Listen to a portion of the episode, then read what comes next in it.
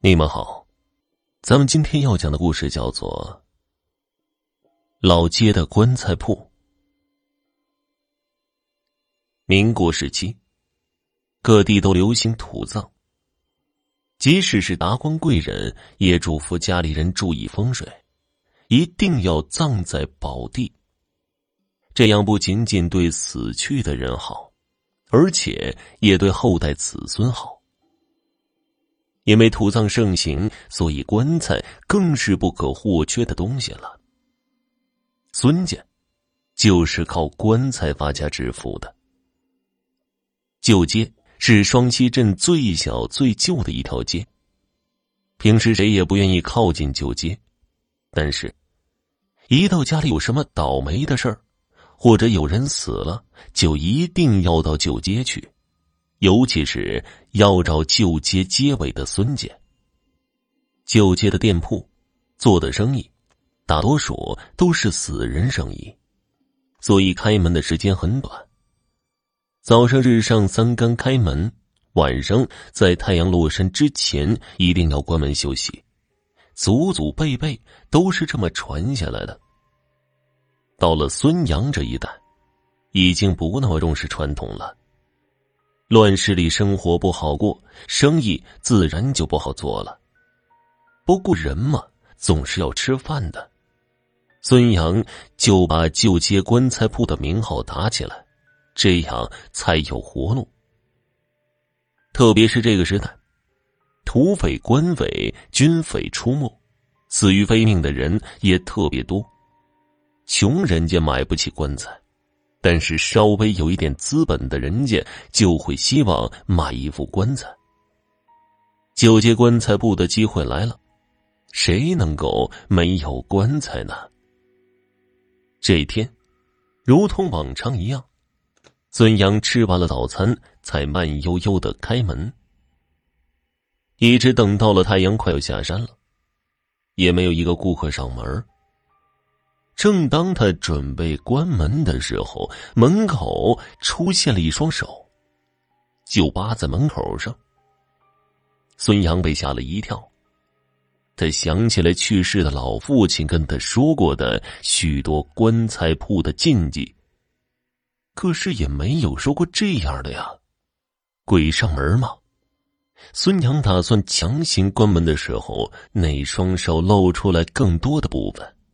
看得出来是女性的手臂，还有细细的声音。老板，等等，我我要买棺材。你走你的阴阳路，我做我的浑身生意。孙杨不敢看，就这么说着。一般而言，鬼怪不会为难棺材铺，否则就是在毁自己的路。这时候，他出现了。是一个穿着破烂、皮肤白皙、黑色的长头发散落的女子，她竟然扑哧的笑了。你说什么呢？我是来给我弟弟买的，我弟弟病死了。说到这儿，他又悲伤起来，眼睛立马就红了。孙杨这个时候才有胆量看他，原来是一个清秀的姑娘。看得出来是逃难而来的，也许之前还是一个大家闺秀。这个乱世，太多的人变成人不人鬼不鬼了。孙杨动了恻隐之心，竟然又把棺材铺的门给打开了。进来吧。这个时候，夕阳已经完全沉下去了，没有了光亮。幸好天还没有非常黑。女子身后有一个小拖车板，不用说，板上放着的一个男人就是他死去的弟弟了。死人不进棺材铺，这是祖传的禁忌。孙杨不是不明白，但是看着这么一个柔弱的女子，大晚上带着一个死人在大街上晃荡，不知道会出什么事情。棺材铺已经开了几代人了。也没听说过出过什么事情，也不见得祖辈们都遵守规矩。孙杨决定破例了。孙杨不仅仅让女子进了门，而且主动的把他的弟弟给拖了进来，就放在大厅里。大厅两边放着的都是棺材，中间的灵位处进贡着贡品。孙杨说道：“把他先放在这里吧，明天天亮了再处理，你看行吗？”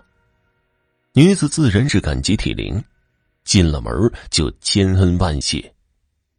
我叫孟丽，我弟弟叫孟晨，我们家原本是在北平的，没想到一路逃难就到了这里。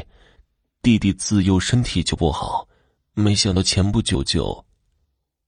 说着说着，孟丽就又哭起来。孙娘一看这哭的梨花带雨的，心疼起来，赶紧安慰。没事的，孟姑娘不必难过了。如果姑娘不嫌弃，这棺材铺也是你家。孙某人虽然没什么家底儿，多养一个人还是做得到的。嗯，你弟弟，我也会当做自己的弟弟来对待。孟丽没想到孙杨这么热情，更加的感动了，泪眼朦胧的说道：“谢谢孙公子了，孟丽以后。”为您做牛做马，为您洗衣做饭。今晚的晚饭还没有做吧？我这就去做。孙杨心里自然是满意的，他收留孟丽，怎么可能没有点私心呢？在这个乱世，娶个媳妇何其困难，而且他就是一个卖棺材的，没钱没地位，还不吉利。孟丽长得又那么漂亮，用一副棺材换一个媳妇儿，值了。趁着孟丽在厨房忙活的时候，孙杨开始观察起他死掉的弟弟孟晨。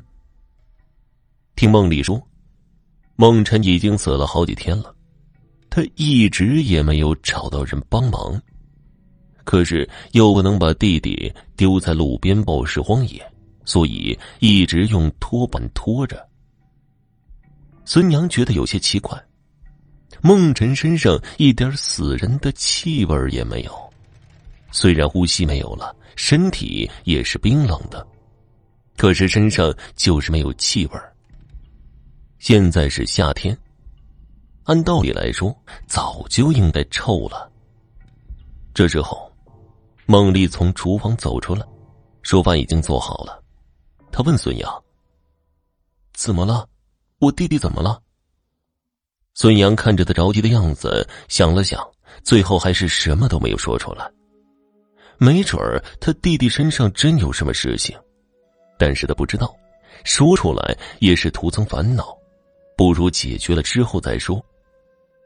棺材铺旁边就有高人，平时卖点寿衣糊口，经常出去云游，估计也快回来了。吃饭吧，明天我就把你弟弟下葬。孙杨为了让孟丽安心，便这么说。不得不提，孟丽做饭的手艺非常好。孙杨一边吃一边赞不绝口，还伸手去碰孟丽的手，发现孟丽的手也是特别的凉。孙杨隐隐觉得有些不对劲儿了，孟丽的手怎么也跟他弟弟的手一样呢？被你发现了。孟丽笑了，这么说，他身上倒是有一股臭味儿。孙杨一直以为是逃难的时候没机会梳洗，所以发臭，可是现在看来并不是那么一回事孙杨想说话，想问清楚这是怎么回事可是已经没有机会了。他觉得头晕眼花，意识模糊。他意识到了饭菜里下了药，这个时候。应该死掉的梦晨坐了起来，和梦里相视而笑。他们一起坐在桌子旁边，把手伸向了孙杨。传说，在民国时期有一种流失，即便已经死亡的人，还能够保持自己的形体，游走在世间，在以活人的阳气为食，保持自己的形体。孟丽和孟晨就是这样的流失。好的，听众朋友，本集播讲完毕，感谢您的收听。